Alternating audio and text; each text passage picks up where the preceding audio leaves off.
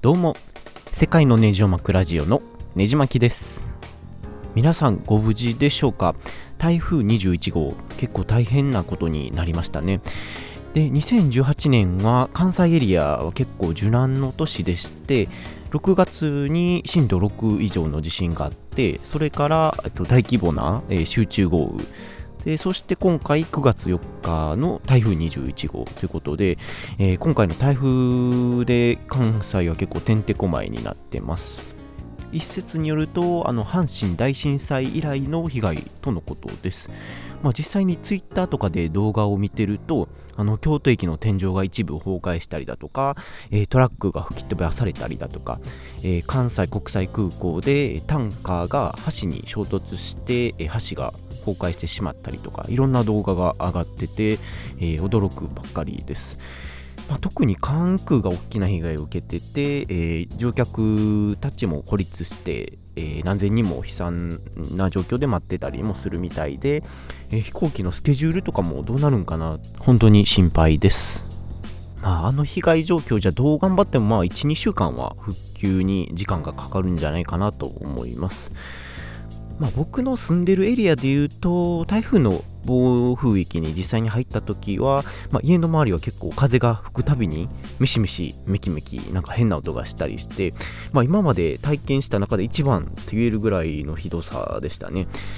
でまあ30分ごとに山手の方を覗くたびに木の幹からなんかどんどん葉っぱがなくなってって、えー、木の幹だけ残るみたいな状況になってたりだとか、あの、トタンがバタバタ飛ぶような音がよく聞こえたりだとか救急車がなんか出動しているような音がピーポーピーポー聞こえたりだとかまあそんな状況でした。で川の水位とかは意外と大丈夫な感じで、まあ、うちの実質の被害といえば、えー、まあ、9月4日の15時ぐらいに、えー、停電家が停電して、まあ、治ったんが36時間後ぐらいにようやく復旧っていうぐらいです。であとは植木鉢とかがちらほらあららというぐらいでして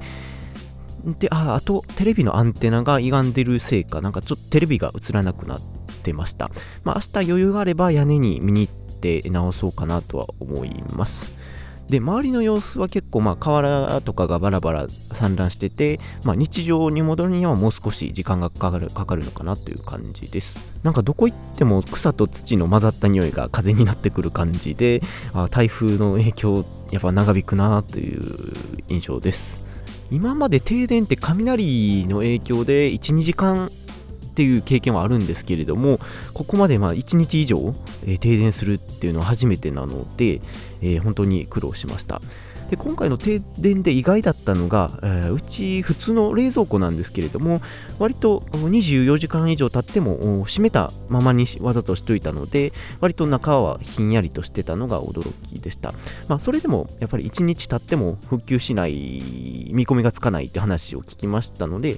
さすがにみんなで慌ててあのお高いハーゲンダッツとかだけを、えー、冷蔵庫から引っ張り出して、えー、救出作戦という名前をつけて、えー、食べたりはしてましたけれども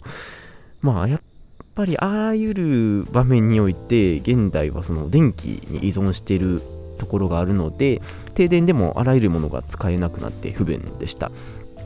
で IH のクッキングヒーターも電気式なので、えー、全く動かずあの鶏肉はもったいないので食べようってことになったんですけどもやっぱり火がつかないので、えー、ちょっと食べるには、えー、怖くて、まあ、ごめんなさいして泣く泣く廃棄になりました。で今回はま2日以内で一応ライフラインは復旧したんですけれども、まあ、東北のあの311の地震とかのことを考えると、まあ、これでも大変とか言えないんでしょうね。まあ、水道とかも水も全然使いましたし、まあ、車も全然道動いてましたしで全然まだまだ生きてはいけましたでも地震とかで被災された方はまあ水もなしで数ヶ月、まあ、車動かず、まあ、お風呂も入れずということでいろいろ本当に大変だったのかなと今更ながら思いました。で、まあ、それで関西ってあんまり災害的な被害は少ない方だと思ってたんですけれども、え今年は本当にいろいろやられましたね。本当にいろいろ、いやいや、まあ、の本当に笑えないんですけれども。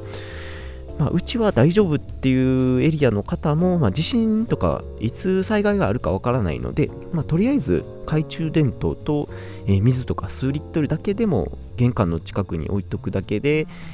大きな心の支えになるんじゃないかなと思いました今回のその台風21号で被災された方本当に心よりお見舞い申し上げますまあ、寝不足で疲労してるっていう方も少なくないかと思いますので、まあ、二次災害的なものは引き続き発生している現状でもありますので、えー、気を引き締めていきましょう。ではまあ今日はそろそろこの辺で終わりたいと思います。では次のエピソードでお会いしましょう。